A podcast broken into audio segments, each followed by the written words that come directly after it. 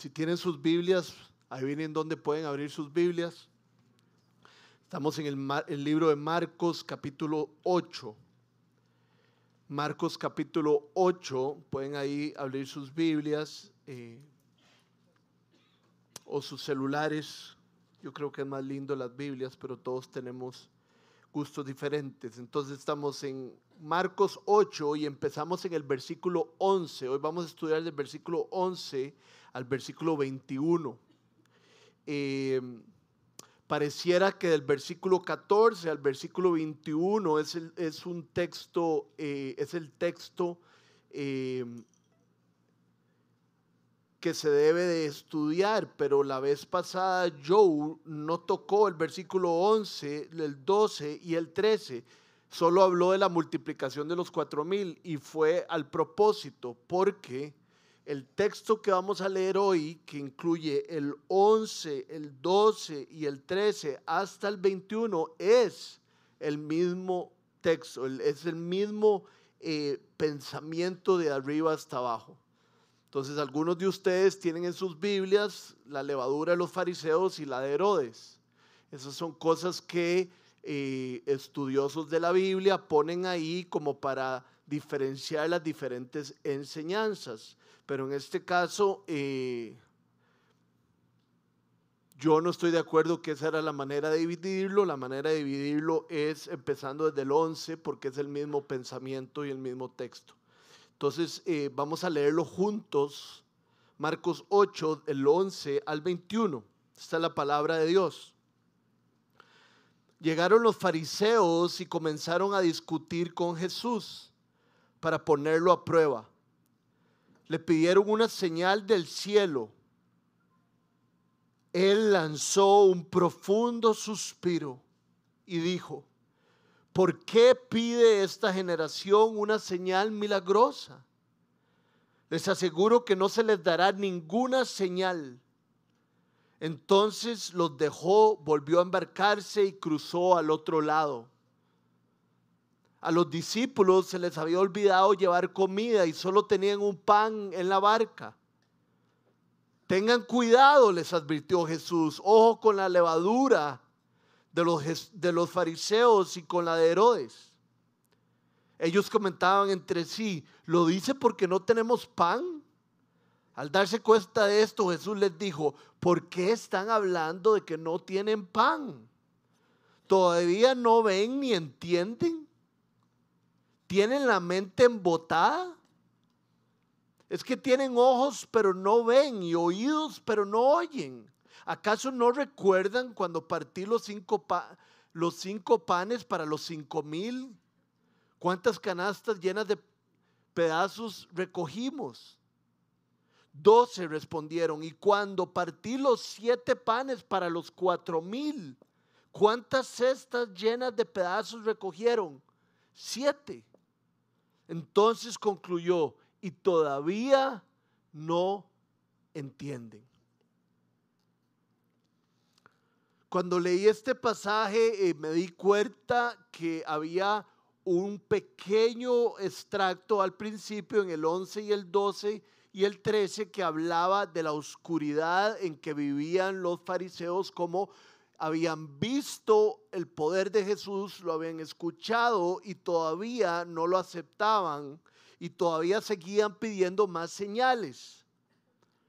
Y después me di cuenta que un buen trozo del texto, del versículo 14 al 21, ahora hablaba de también algún tipo de oscuridad que tenían los discípulos. Habían visto un montón de milagros y un montón de señales y todavía estaban embotados.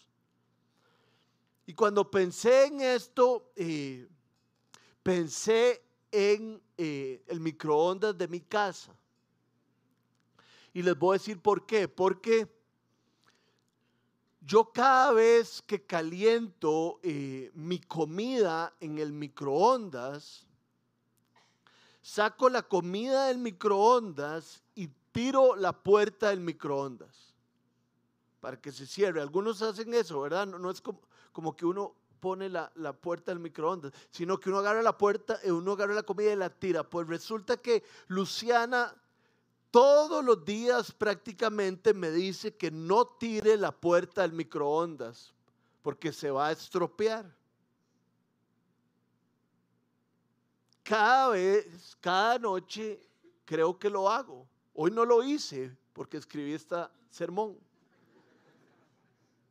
Y realmente yo no sé cómo explicarles por qué lo sigo haciendo.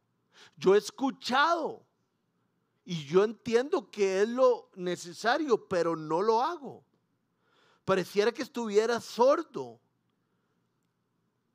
Hay algo en mí como que no reacciona. Y este es el caso de los fariseos del 8 al 13. Siguen poniendo a prueba a Jesús. No sé por qué o como yo, escuchan y no actúan, no entienden, como lo hago yo con la cerrada del microondas. Ellos siguen pidiéndole una prueba a Jesús y Jesús les dice, ya no les voy a dar más pruebas, ya ha sido suficiente. Escuché, eh, no sé si todos están familiarizados con un actor que se llama Woody Allen, que es un gran pachuco y era, él, no cree en Dios y una vez dijo que él creería en Dios si Dios le diera una señal y que la señal que él quería era que Dios le depositara a nombre suyo una cantidad eh, de millones de dólares increíbles en un banco de Suiza.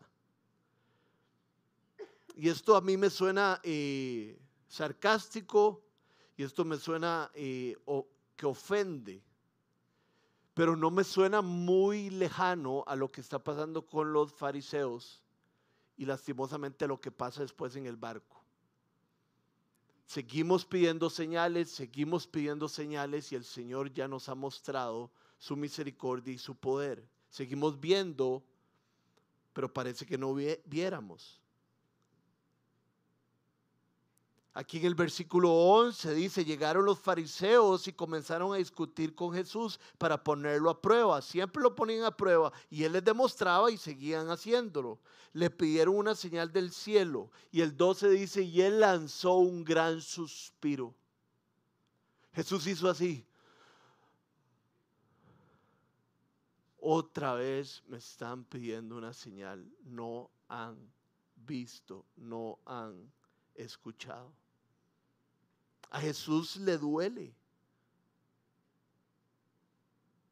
De hecho, en Hebreos 4, del 1 al 3, hay una advertencia de parte del autor de Hebreos que dice así.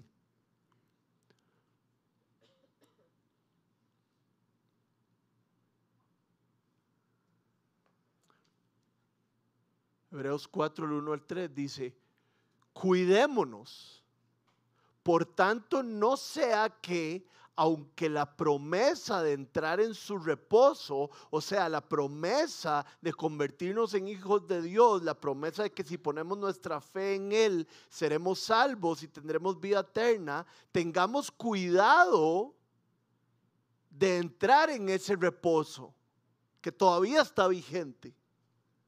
Algunos de ustedes parezca quedarse atrás porque a nosotros, los mismos que a ellos, se está refiriendo también al Antiguo Testamento, se nos ha anunciado la buena noticia.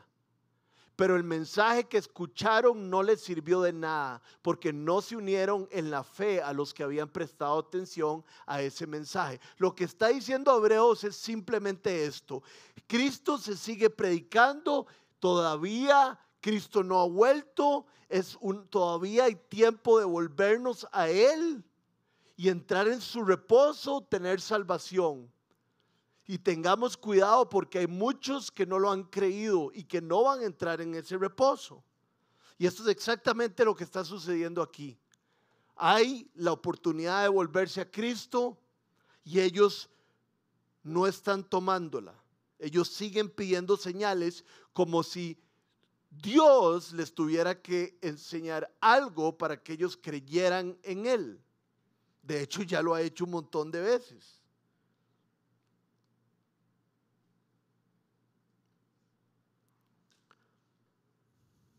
¿Cuántas veces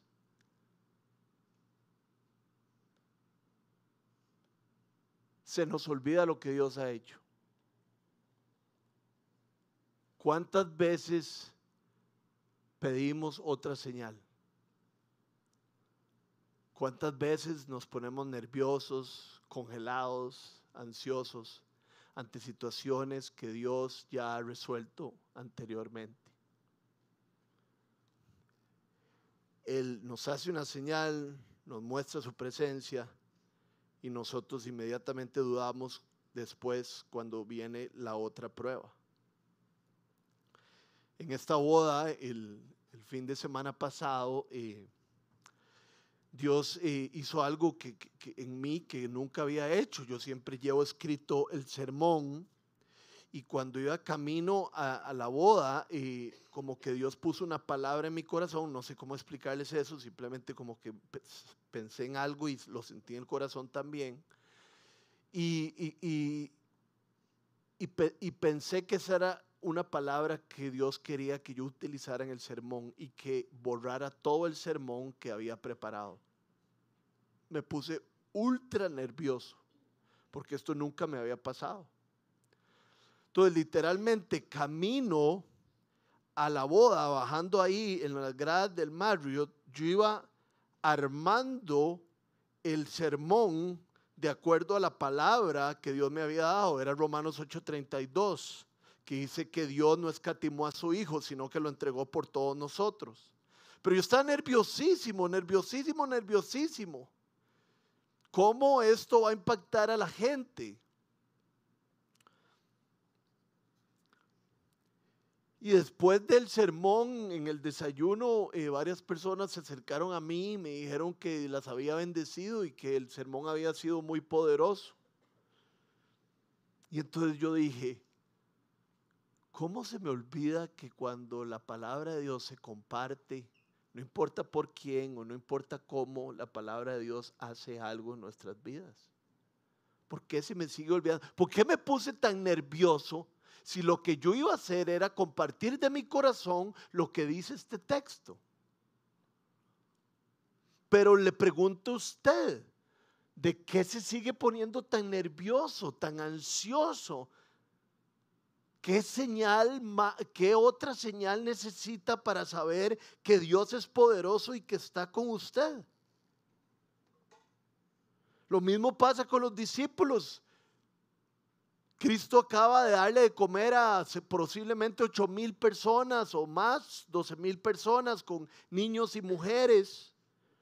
Y los discípulos siguen embotados, dice la palabra de Dios. Porque solo tienen un pan iban cruzando el lago otra vez. Yo me imagino a Jesús al escucharlos hablar de que, uy, solo un pan tenemos, no tenemos para comer. Yo me imagino a Jesús así, con las manos en las caderas como, no puede ser. Qué bárbaros. Así me lo imagino. Así me lo imagino conmigo. Qué bárbaro. ¿Cómo no vas a confiar? Tal vez pase con usted. Y esa es la sombrilla que cubre nuestro texto el día de hoy, que hemos visto la luz de Jesús y que muchas veces no ha sido suficiente para nosotros y hemos sido incrédulos. En el versículo 14 dice, a los discípulos se les había olvidado llevar comida y solo tenían un pan en la barca. Uno diría, esto no debería ser un punto de preocupación o de discusión. Pensando en lo que acaba de suceder, tenemos solo un pancito, pero Jesús acaba de multiplicar cuatro mil. Pero ellos estaban discutiendo y estaban preocupados porque tenían solo un pan. Como si no hubieran presenciado un milagro tan poderoso antes. Y entonces Jesús ahí mismo en el versículo 15 les dice algo muy importante, les dice, y tengan cuidado, les advirtió Jesús, ojo con la levadura de los fariseos y con la de Herodes. Es interesante que Jesús meta esto, como la levadura de los fariseos y de Herodes en medio de lo que están hablando, de la frustración que tiene él de que ellos no creen. Pero sí tiene un sentido. De hecho, si vemos el paralelo de este pasaje en el libro de Mateo, capítulo 16, del 11 al 12, lo vamos a entender mejor. Este es el paralelo en Mateo de lo que acabamos de leer. ¿Cómo es que no entienden que no hablaba yo del pan, sino de tener cuidado de la levadura de fariseos y saduceos? Y aquí nos explica. Entonces los discípulos comprendieron que no les decía que se cuidaran de la levadura del pan, sino de la enseñanza de los fariseos y de los saduceos. Entonces, cuando Jesús en Marcos, en el, en el versículo 15, les dice que ojo con la levadura de los fariseos y la de Herodes, les está diciendo, ojo con las enseñanzas de los fariseos, de Herodes y los saduceos. Porque las enseñanzas están convertidas, las enseñanzas eran de incredulidad, las enseñanzas iban en contra de Dios eran falsas. Mark Strauss dice que la identificación más probable para la levadura es la ceguera. Está diciendo, los saduceos y los fariseos y los y Herodes estuvieron ciegos para reconocer la identidad de Jesús. Entonces tengan cuidado, porque la levadura que estuvo en ellos podría estar en ustedes. Y a mí me, me, entonces recuerdo que es la levadura y lo busco en el diccionario porque siempre se me olvidan ciertas palabras. La levadura, ¿verdad? Eh, es, es, es, aquel elemento que actúa silenciosamente y hace las cosas diferentes, más grandes. Aquel elemento que nosotros vemos que solo un resultado, no lo vemos trabajando. Y entonces yo digo, wow, qué increíble. Qué comparación más increíble la del Señor. Puede haber levadura en nuestras vidas, puede haber un, trabajo silencioso en nuestro corazón por parte de las enseñanzas del mundo, donde hay una falsa enseñanza y donde nos volvemos incrédulos. Vean lo que dice el 16 y el 17. Ellos comentaban entre sí, lo dice porque no tenemos pan al darse cuenta de eso, Jesús les dijo, porque están hablando de que no tienen pan, todavía no ven ni entienden, tienen la mente embotada. Ellos estaban pendientes de las cosas que se veían y no de las cosas que no se veían. Estaban pendientes de lo material y no de lo espiritual.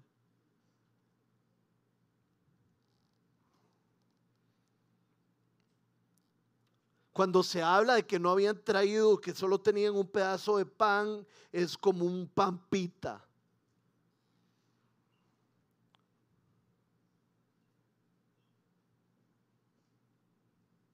Les acababa de pasar el milagro los siete panes y los siete pescados. Y si nos devolvemos un poco a lo que estamos leyendo, nos damos cuenta de lo que pasó. Ahí en Marcos 8, el 6 al 10, pasó lo siguiente. Entonces mandó que la gente se sentara en el suelo, tomando los siete panes, dio gracias, los partió y se los fue dando a sus discípulos para que los repartieran a la gente. Y así lo hicieron. Tenían además unos cuantos pescaditos. Dio gracias por ellos también y les dijo a los discípulos que los repartieran. La gente comió hasta saciarse. Qué mal cuando uno es que bueno, no, saciarse seguro es quedar bien, ¿verdad? Pero qué mal cuando uno queda mal, ¿verdad? Que come más de saciarse. Es un, es un comentario ahí al lado. La, la gente comió hasta quedar satisfecha. Después los discípulos recogieron siete cestas llenas de pedazos que sobraron. Jesús hizo algo tan potente que hasta sobró. O sea, lo podríamos decir que hizo un milagro y un milagro más grande y, como que extendió su milagro. Y estos vienen hablando de estas cosas. están embotados. Qué palabra más poderosa, ¿verdad? La busqué en el diccionario y estar embotado es andar con lentitud, es tener torpeza, es como estar apagado. Los discípulos y los fariseos y los saduceos, Herodes y posiblemente nosotros, porque la Biblia está hablando no solo de nosotros, debemos de tener cuidado de no estar embotados, de no estar lentos ante lo que Dios hace a nuestro alrededor y ante lo que Dios nos está mostrando. Me acuerdo que cuando yo estudiaba matemáticas era impresionante lo embotado que yo estaba. Yo no entendía nada.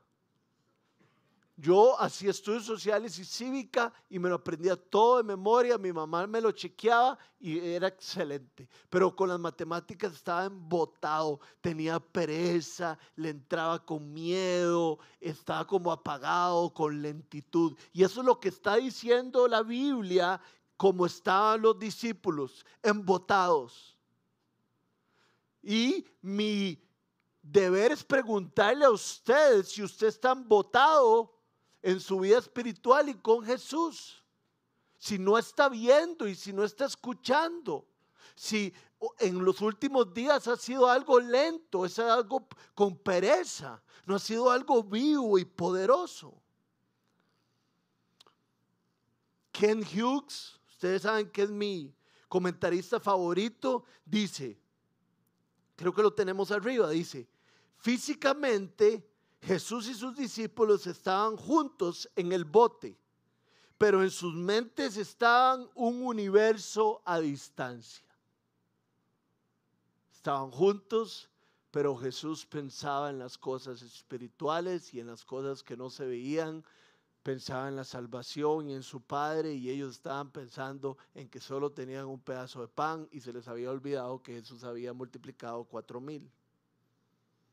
De hecho, esto nos recuerda a Marcos 10, 35 al 41. Se los voy a leer. Es un texto que ustedes conocen. Les, esto es después, ¿verdad? Vean cómo esto continúa. Parece que fue en la cruz que ellos se dieron cuenta de todo. Se le acercaron Jacobo y Juan, hijos de Zebedeo, a Jesús y le dijeron, maestro, queremos que nos concedas lo que te vamos a pedir. Y seguro Jesús dijo, mm, ¿qué quieren que haga por ustedes? concédenos que en tu glorioso reino uno de nosotros siente a tu derecha y el otro a tu izquierda. No saben lo que están pidiendo, le replicó Jesús. ¿Pueden acaso beber el trago amargo de la copa que yo bebo o pasar por la prueba del bautismo con el que voy a ser probado? Si podemos. Ustedes beberán de la copa que yo bebo, le respondió Jesús, y pasarán por la prueba del bautismo con la que voy a ser probado. Pero el sentarse a mi derecha o a mi izquierda no me corresponde a mí concederlo, eso ya está decidido. Los otros diez, obviamente, al escuchar la arrogancia de sus compañeros, al oír la conversación, se indignaron contra Jacobo y Juan. No hay más. Y en el 45 dice que el Hijo del Hombre vino a servir y a no ser su vida, a, servir, no ser servido de dar su vida en rescate por muchos. Pero ven cómo están embotados otra vez. Están hablando de cosas materiales, están hablando de cosas que no son espirituales, están hablando del cosmos, del mundo, cuando Jesús les está hablando de cosas muy importantes. Es más, si lo recuerdo bien, Aquí Jesús les está hablando acerca de la salvación. Dice, Jesús predice su muerte. Jesús les está diciendo, y yo voy a morir y moriré por la salvación. Y se acercan Jacobo y Juan y le dicen, Señor, podemos estar uno a la derecha y otro a la izquierda. Y Jesús hablando de prediciendo su muerte. Estaban embotados. Muchas veces los discípulos se mostraban fuera de lugar y parecía que tenían Alzheimer espiritual. Y lo triste es que la Biblia enseña esto y es necesario predicarlo porque ¿Es una advertencia o es una verdad de cada uno de nosotros? Que olvidamos o hemos olvidado lo que Dios ya ha hecho por nosotros. Cuidado con el Alzheimer espiritual.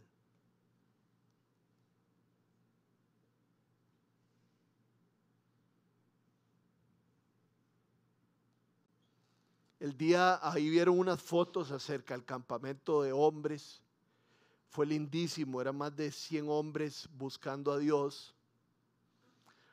Y en cierto momento, eh, uno de los pastores de la iglesia se levantó y empezó a orar como hace mucho yo no escuchaba a alguien orar desde lo más profundo de su ser, como gemidos en voz alta, todos estábamos ahí orando con él. Y empezó a orar con gemidos, con, con todo su corazón, como dice que Epafras luchaba en oración. Eso es lo que estaba haciendo Sergio. Y empezó a orar por la salvación de todos nuestros padres por la salvación de todos los padres de las personas que estaban ahí, que por favor conocieran a Dios. Y, yo sentía que Él estaba de rodillas y abría los ojos y no estaba de rodillas, pero yo sentía que Él estaba de rodillas de la manera en que estaba orando. Eso es exactamente lo contrario de no estar embotado. Como para que lo entendamos.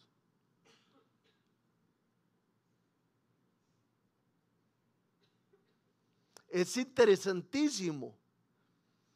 Cuando Jesús se enoja, se siente muy mal con sus discípulos en el Getsemaní porque se duermen. Y cuando Jesús le dice a Pedro y lo regaña porque Pedro le dice que no vaya a la cruz, son los dos momentos más fuertes en que Jesús se pone bravo y regaña a los discípulos. Y adivinen cuál es el tercero. Este. Jesús se pone triste y furioso como nunca cuando ellos se duermen. Triste y furioso como nunca cuando Pedro le dice que no lo va a dejar ir a la cruz. Triste y furioso como nunca cuando ellos se les olvida lo que él acaba de ser y actúan con Alzheimer espiritual frustrados. Imagínense lo que este pasaje significa. Si Cristo había hecho, si Cristo hace lo mayor, ¿cómo no va a ser lo menor?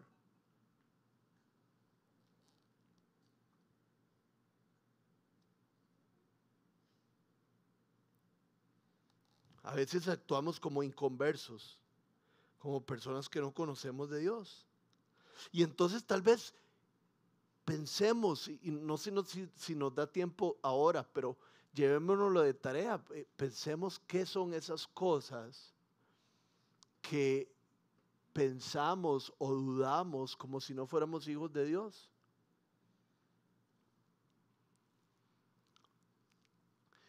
Yo no sé si a ustedes les pasa, a mí, a mí a veces me pasa, yo tengo un, rato con el Señor de oración muy lindo, de lectura de su palabra. Yo, no sé muy bien cómo meditar, eh, así como viendo los árboles, esas cosas. eso no me ayuda tanto. Me ayuda a cerrar los ojos y pensar en Dios, pero, pero qué poquito, hay algunos de ustedes que sí lo hacen, pero qué poquito escribimos acerca del Señor, ¿verdad? O qué poquito hacemos oraciones, o, o qué poquito repetimos cosas. Dios me ama, Dios me ama, Dios me ama, Dios me ama. Y yo creo que es importante, si queremos crecer espiritualmente, tener diferentes hábitos. Entonces, este me parece importante. Muchas veces olvido el poder de Dios en mi vida y actúo como alguien que no conoce de Dios. Bueno, hoy en la noche voy a apuntarlo y voy a empezar a orar en contra de eso.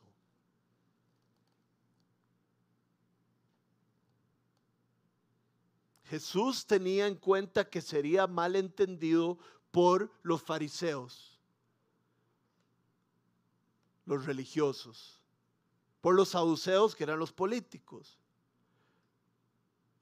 Pero Jesús seguro se sorprendió que todavía dudaban de él sus propios discípulos.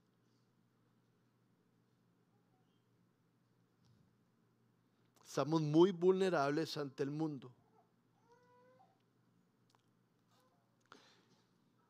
Resulta que un hombre, esta es una historia, un hombre llega a un banco, un señor mayor, y le pide a la cajera eh, dinero. La persona que lo estaba atendiendo le dijo que si no escribía, esto es hace un rato, un cheque, no le podía dar dinero.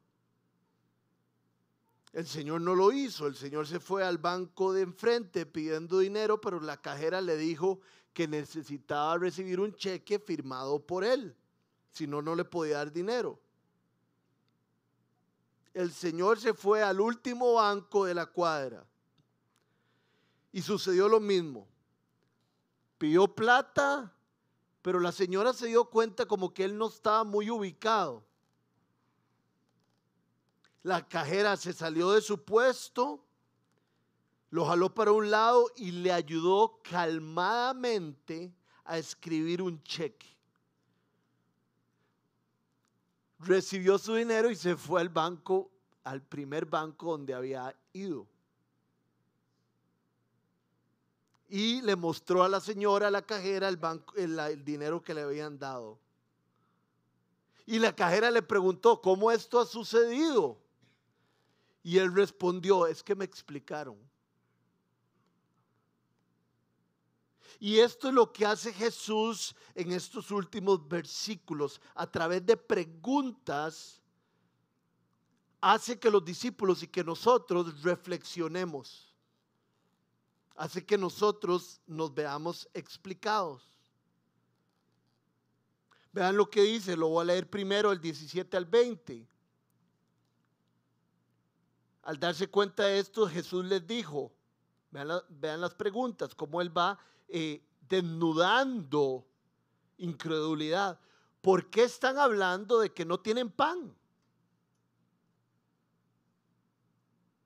¿Todavía ni entienden? ¿Tienen la mente embotada? ¿Es que no tienen ojos, pero no ven y oídos, pero no oyen? ¿Acaso no recuerdan? Cuando partí los cinco panes para los cinco mil, cuando canastas llenas de pedazos recogieron. Doce respondieron. Y cuando partí los siete panes para los cuatro mil, ¿cuántas cestas llenas de pedazos recogieron? Siete. Entonces concluyó y todavía no entienden. ¿Verdad? les explicó todo. ¿Por qué hablan de que no tienen pan? Porque ahí tienen por lo menos uno. Y ustedes saben lo que yo puedo hacer con un pescado y con un pan. Todavía no ven ni entienden. Están embotados. Que tienen en los ojos, que ven pero no ven, y en los oídos pero no oye. No recuerdan lo que recién acaba de pasar.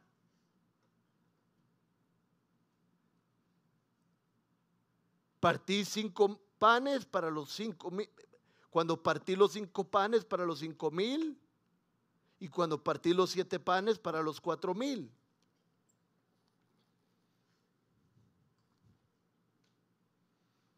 Jonathan Edwards dijo algo impactante. Quiero compartirlo con ustedes. Está ahí arriba en, la pantalla. Dice, un corazón y, hay que poner atención, bueno, tal vez ustedes son más inteligentes que yo, yo lo tuve que leer muchas veces para entenderlo. Un corazón ignorante no se puede endurecer por sí mismo. Solo el corazón que sabe puede endurecerse por sí mismo. Y por eso los que están más cercanos a Jesús, como los fariseos y los discípulos, están en mayor peligro. Mi corazón no se puede endurecer ante algo que no conozco. Pero mi corazón sí se puede endurecer ante algo que he conocido. Y eso es lo que está diciendo, creo que Jonathan Edwards de alguna manera. Los fariseos me han visto, los fariseos han visto todo lo que yo hago, saben mi poder, me han perseguido. Y su corazón se endurece, porque algo vieron, pero se echaron para atrás. Y los discípulos también tienen ese peligro. Han visto, han estado conmigo. Y como tienen esa información, si no actúan, si no la ponen en práctica, se endurecen. O sea que si nosotros tenemos fe, si nosotros conocemos la Biblia, los mandatos de Dios, sus principios, y no nos movemos con ellos y no los ponemos a actuar, se nos va a endurecer el corazón y vamos a quedar, ¿cuál es la palabra clave? ¿Ah? Embotados.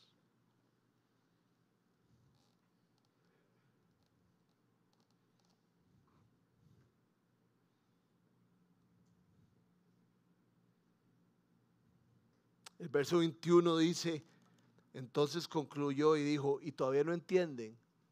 Eso fue exactamente lo que Jesús le dijo a sus discípulos.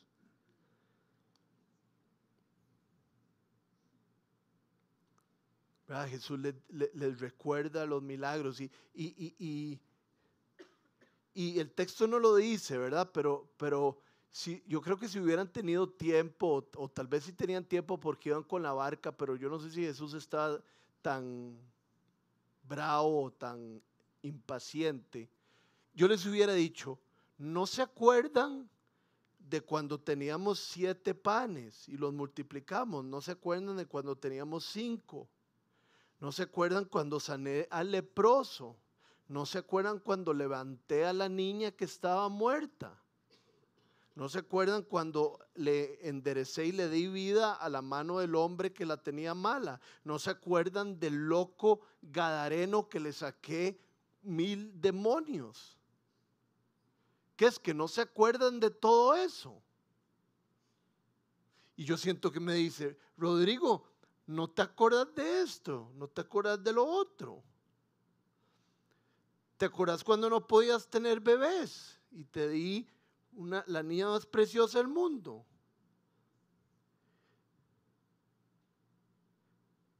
¿Te acuerdas cuando estabas sin plata o no tenías suficiente para algo que tenías que hacer y te proveí?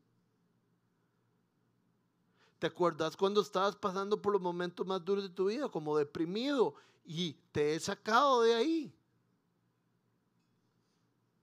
¿Qué es lo que Dios ha hecho por usted tantas veces que usted está olvidando?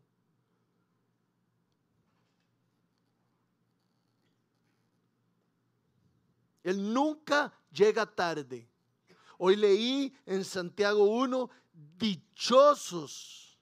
Esto es contracultural, ¿verdad? Demasiado duro este versículo. Dichosos los que pasen por pruebas porque serán completos y no les faltará nada.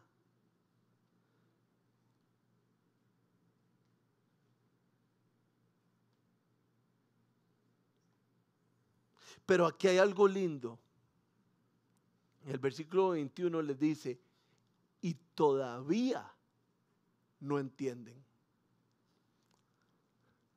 Si yo le digo a Harold, Harold, todavía no te voy a dar helado. ¿Qué significa eso? Ayúdeme. Que en algún momento le voy a dar helado. Jesús les dice, y todavía no entienden. O sea, que Jesús le está diciendo, nos está diciendo, están embotados a veces. A veces se les olvida todo lo que he hecho por ustedes, ¿verdad? todavía no entienden. Pero cuando yo muera y cuando yo baje y cuando yo resucite, van a entender todo. Todavía no lo entienden, pero lo van a entender. Pero qué ganas de que lo entiendan ya, rápido. Entonces hay esperanza para usted y hay esperanza para mí.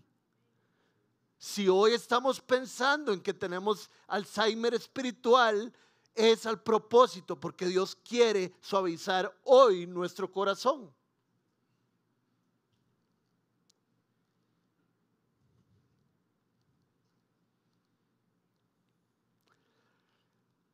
Una palabra para discípulo que usualmente no se utiliza es matetes en griego.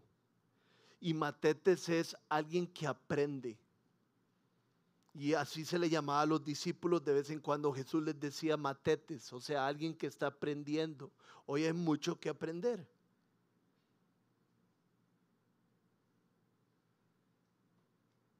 Los discípulos no tenían sus corazones totalmente duros porque todavía estaban siguiendo a Cristo.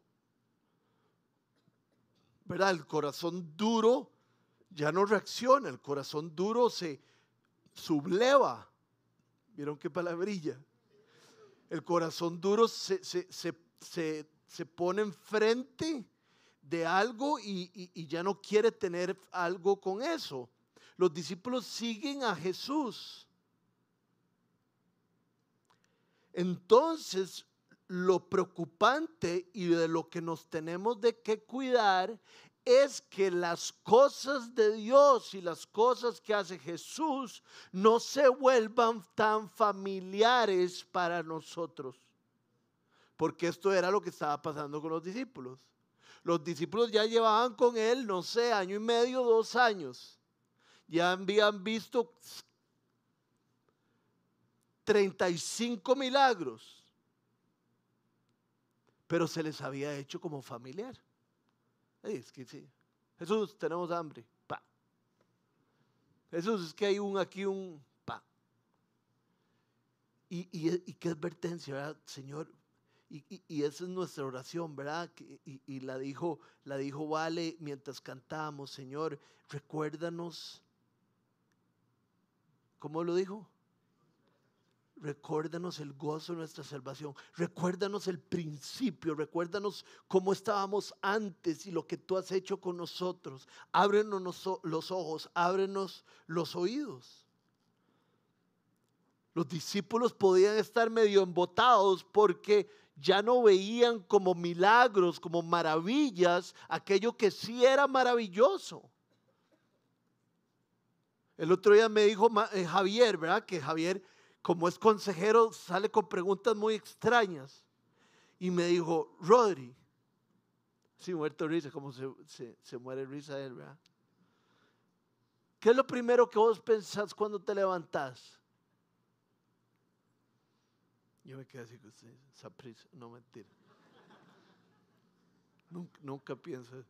Pero dije, a veces me da miedillo, como, como que amanezco y, me da miedillo el día.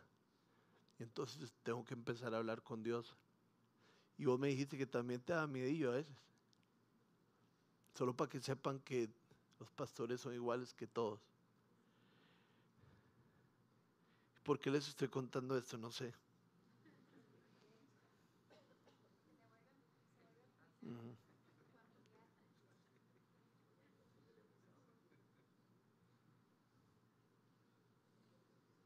Todavía no he entendido por qué les conté eso.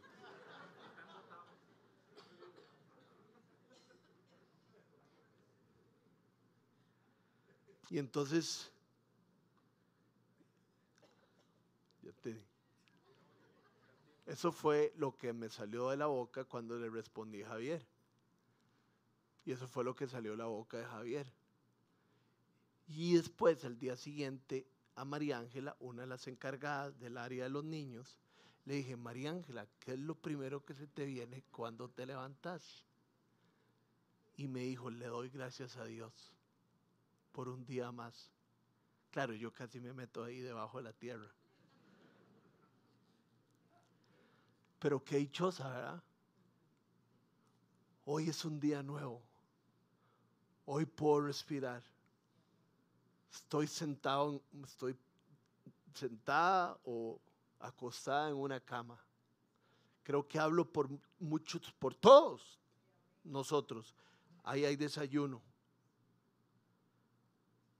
Jesús está conmigo. Jesús ha muerto por mis pecados. Los sufrimientos del tiempo presente no son comparables con la gloria que ha de venir. Él dispone todas las cosas para el bien de quienes lo aman. Él no escatimó a su Hijo, sino que lo entregó por todos nosotros. Oh Dios, que esas cosas no se vuelvan familiares para nosotros.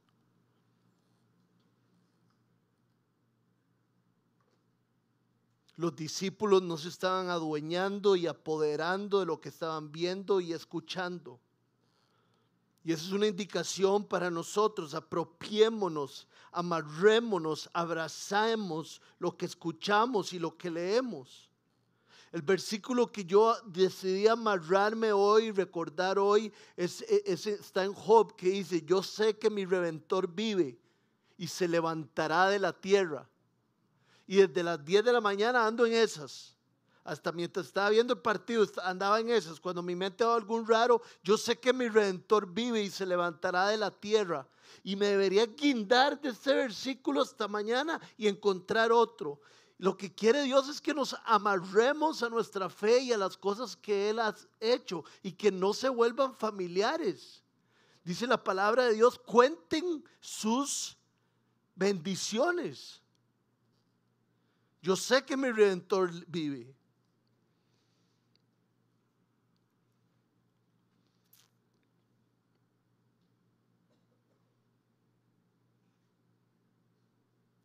Quiero terminar, hoy vamos a celebrar la cena del Señor, lo cual es una maravilla, pero quiero terminar con una historia increíble que le escuché a un amigo mío que se llama John MacArthur.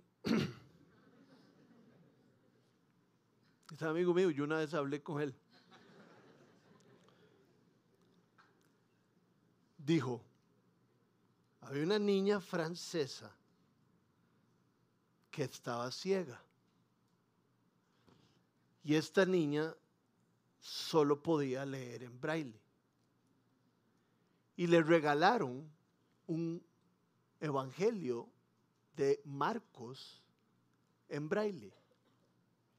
Y entonces la niña hambrienta, hambrienta, no embotada, no olvidando el gozo de su salvación, hambrienta leía la Biblia y la leía y la leía la leyó tanto que sus dedos perdieron sensibilidad.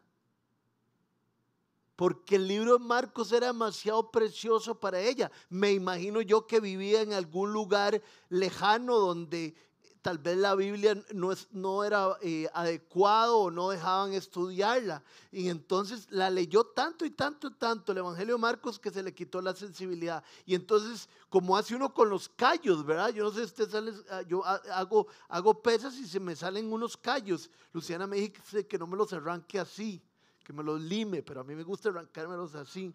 Y entonces uno pierde sensibilidad, se quita los callos y ya como ya tiene más sensibilidad. Pues ella se, se quitó los callos que tenía de tanto leer y aún seguía insensible y no entendía el Evangelio de Marcos. Después de que era lo más preciado que tenía. Y entonces un día dice MacArthur, que dicen, supongo que los papás de la niña o alguien, ella agarró el libro de Marcos lo abrió y dijo, Señor, gracias por este libro que me ha llevado a la salvación. Y le dio un beso. Dice la historia que cuando ella le dio un beso al libro de Marcos, se dio cuenta que con sus labios podía sentir todos los puntitos que se utilizan para el lenguaje de braille. Y entonces ella pudo empezar a leer su libro de Marcos otra vez, pero con sus labios. Para ella, sus ojos estaban abiertos, sus oídos estaban abiertos, era como la primera vez. Y yo le ruego a Dios que para nosotros no, haya Alzheimer espiritual, sea como la primera vez, nuestros ojos estén abiertos y nuestros oídos también.